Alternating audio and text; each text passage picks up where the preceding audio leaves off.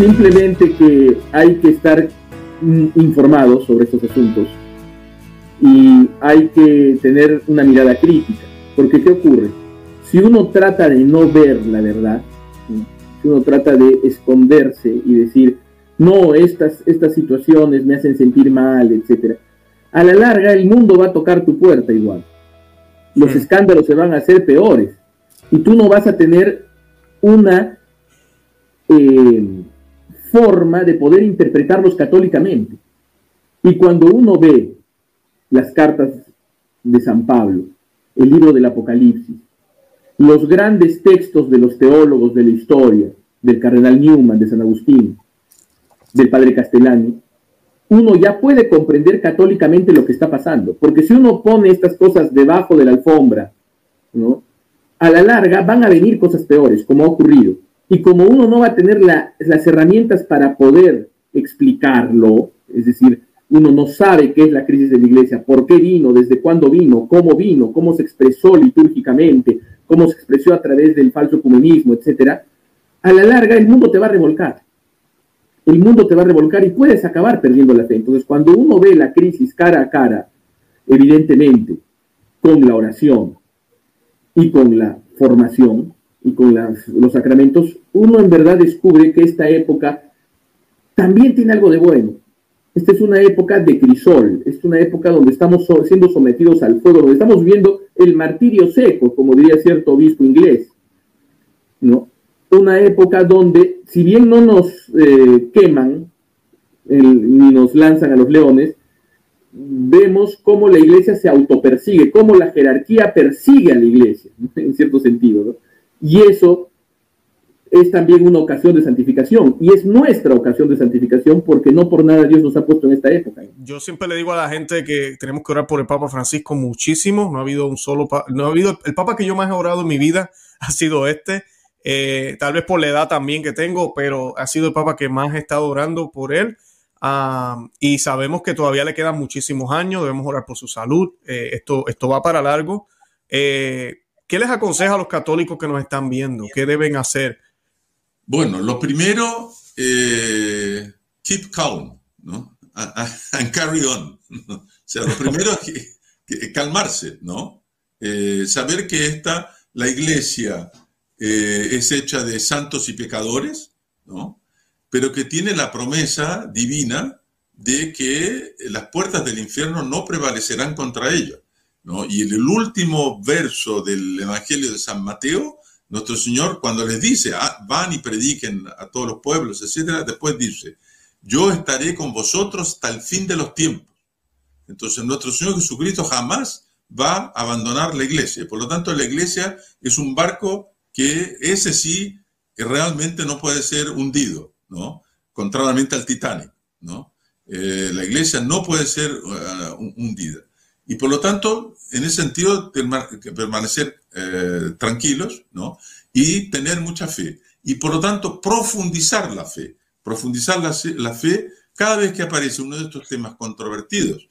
Ir a ver qué es lo que enseña la Iglesia, ¿no? Y para eso tomar libros de antes del Concilio Vaticano II. Porque infelizmente, después del concilio, por causa de la influencia del modernismo en los seminarios, en las, en las editoriales y en todo, comenzaron a usar un, lenguaje muy ambiguo, ¿no? Entonces es mejor tomar los libros anteriores en que los lenguajes, claro, ¿no? Que sus palabras sean sí, sí, no, no. Los libros antiguos, eso es así, ¿no? Entonces ir a buscar los catecismos antiguos, los libros antiguos a respecto de todos estos temas y ver qué es lo que la iglesia enseñó siempre, ¿no?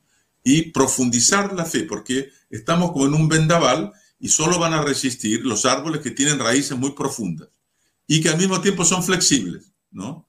Eh, tienen una cierta flexibilidad. ¿no? Ahí que se resiste. Y la flexibilidad viene de esa confianza de que el, Espíritu Santo está con la iglesia y, va, y nos va a acompañar. Y después, eh, tener, eh, hacer confianza al sensus fidei, ¿no? Sensus fidei fidelium, al sentido de la fe de los fieles. Porque con el bautismo nosotros recibimos la fe sobrenatural, ¿no? La, virtud teologal de la fe, y esa, con la virtud recibimos un don del Espíritu Santo, el don de fe. Y ese don de fe nos da una sensibilidad para decir que, bueno, cuando el Papa no dice que hay que aceptar las uniones homosexuales, no, eso no puede ser. Hay algo que me dice que no, no puede ser, ¿no? Que se le puede dar la comunión a los divorciados, no, no puede ser. Y entonces confiar en nuestro propio sentido de la fe, ¿no? Eh, y, entonces tener el coraje de decir, no, en eso el Papa o el obispo o el cura, ¿no? Se equivocó y yo sigo lo que la iglesia siempre enseñó, ¿no? Y con eso tomar una posición muy calma y muy firme. Y sobre todo muy espiritual y sobrenatural y por lo tanto aumentar mucho la, la, oración, ¿no? Rezar, ¿no? Eh, rezar y hacer penitencia como la, la Virgen pidió en Fátima, porque nosotros tenemos que expiar por los otros, ¿no? Y en atención a los buenos, Dios puede entonces eh, cambiar las cosas. Eh, pero miren, me gustaría citar al Papa Benedicto XVI que en el prólogo, en el prólogo, prólogo a la edición en ruso de su ópera Omnia, mm, de, la suya propia, Benedicto XVI, ¿no? En el prólogo, él mm, escribió lo siguiente. Él dijo, la causa más profunda de la crisis que ha sacudido a la Iglesia reside en el oscurecimiento de la prioridad de Dios en la liturgia. Todo esto me llevó a dedicarme eh, al el tema de la liturgia más que en el pasado, porque sabía que la verdadera renovación de la liturgia es una condición fundamental para la renovación de la Iglesia. Es bien fuerte lo que dice 2016, ¿no? La causa más profunda de la crisis, no es la única, pero la más profunda que ha sacudido a la iglesia, reside en el oscurecimiento de la prioridad de Dios en la liturgia. Es decir, la liturgia que se ha vuelto, que lo importante es el hombre. Lo importante es el hombre, como los fieles laicos, o el sacerdote que me vean a mí, que me escuchen a mí, que vean lo que hago, lo que hago, que sea, un, que sea graciosito, que no sea graciosito. Yo soy el principal. Entonces, opacamos, oscurecemos lo que realmente es la Santa Misa, que es eh, el sacrificio de nuestro Señor, ¿no?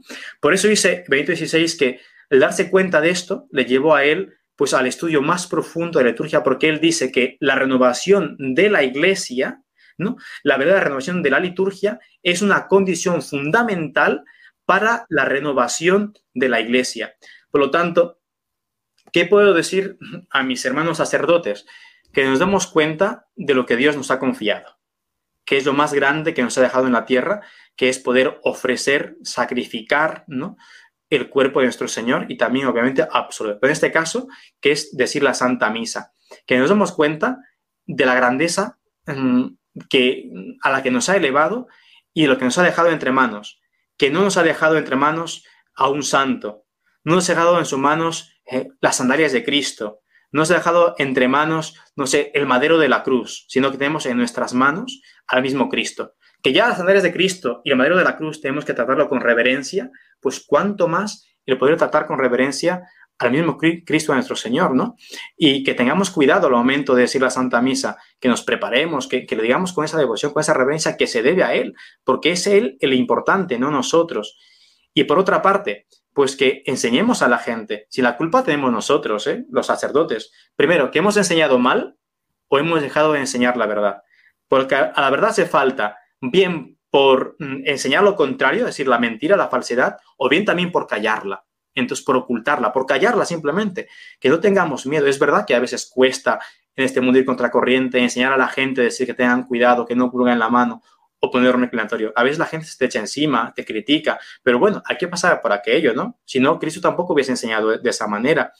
Y, que, mm, que seamos conscientes que la Santa Misa es lo más grande que hay. Y por lo tanto, que los obispos, los sacerdotes, que no pongan pegas para que los fieles vayan a la Santa Misa tradicional o que no lo prohíban, pues es algo tan sagrado que la Iglesia siempre ha tenido, que no vengan con historias, que lo importante es el, corazón, que lo importante es el fondo, la sustancia, no importa el rito exterior. ¿Cómo que no importa el rito exterior? Claro que importa el rito exterior, porque exteriormente tengo que manifestar lo que estoy ofreciendo a Dios eh, mm, que es el, sacrificio de nuestro Señor. Pero externamente tengo también que manifestarlo, ¿no? Y quiero terminar con unas palabras de ya santo, el cardenal Newman. Él, eh, él llegó a decir, el uso ancestral de ritos dispuestos por la Iglesia impide que sean abandonados sin que nuestras almas paguen las consecuencias.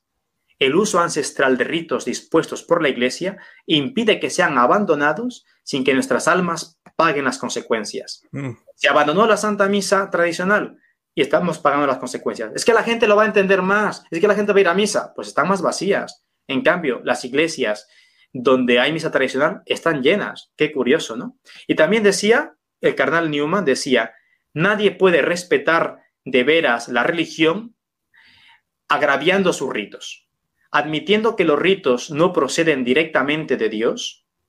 Su uso ancestral los ha hecho divinos para nosotros, porque el espíritu de la religión los ha empapado y vivificado hasta tal punto que su destrucción supone, con respecto a la muchedumbre de los hombres, trastornar y sacar de su sitio el principio mismo de la religión. Qué maravilloso. Aunque mm, admitamos que el rito no procede directamente de Dios, su uso ancestral o antiguo como tal lo ha hecho, dice, divino, porque el Espíritu Santo lo ha empapado ¿no? de su ser. Por lo tanto, eh, cuidemos la Santa Misa. Eh, y si dice misa nuevo sordo, pues que ya bastante, bastante tocadita está, que no vengamos aún nosotros a trastocar más, a cambiar palabras, inventarnos cosas, a quitar cosas, que esto parece un, un juego, ¿no? No somos nosotros dueños de la liturgia de la Santa Misa, somos simplemente servidores. Cuidemos a nuestro Señor, porque si no cuidamos a Cristo en la Santa Misa, a Cristo en la Eucaristía, no cuidaremos ni nuestra alma ni las almas de los fieles. Wow, wow, gracias Padre, de verdad que sí.